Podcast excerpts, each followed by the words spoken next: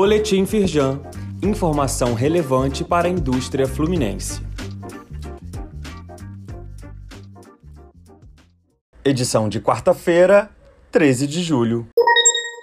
Prazo prorrogado para negociações de débitos escritos em dívida ativa da União.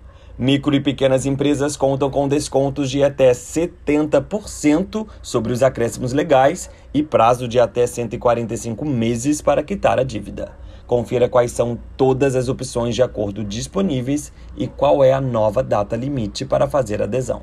Saiba todos os detalhes no link disponível neste boletim. Oportunidades de negócios. 133 milhões de reais disponíveis para vendas em editais públicos. O portal Firjampec mantém atualizado um mapeamento com as compras públicas abertas pelo governo do estado e pelas prefeituras fluminenses. Atualmente, há 47 disponíveis para empresas de diversos segmentos, como indústria de transporte, borracha, metal mecânico, entre outros. Confira todos os editais abertos no link disponível aqui neste boletim. Atenção à saúde mental nas empresas ganha destaque no Aquário Casa Ferjan. O evento reforçou que o cuidado com as pessoas dentro do ambiente das instituições é uma tendência estratégica.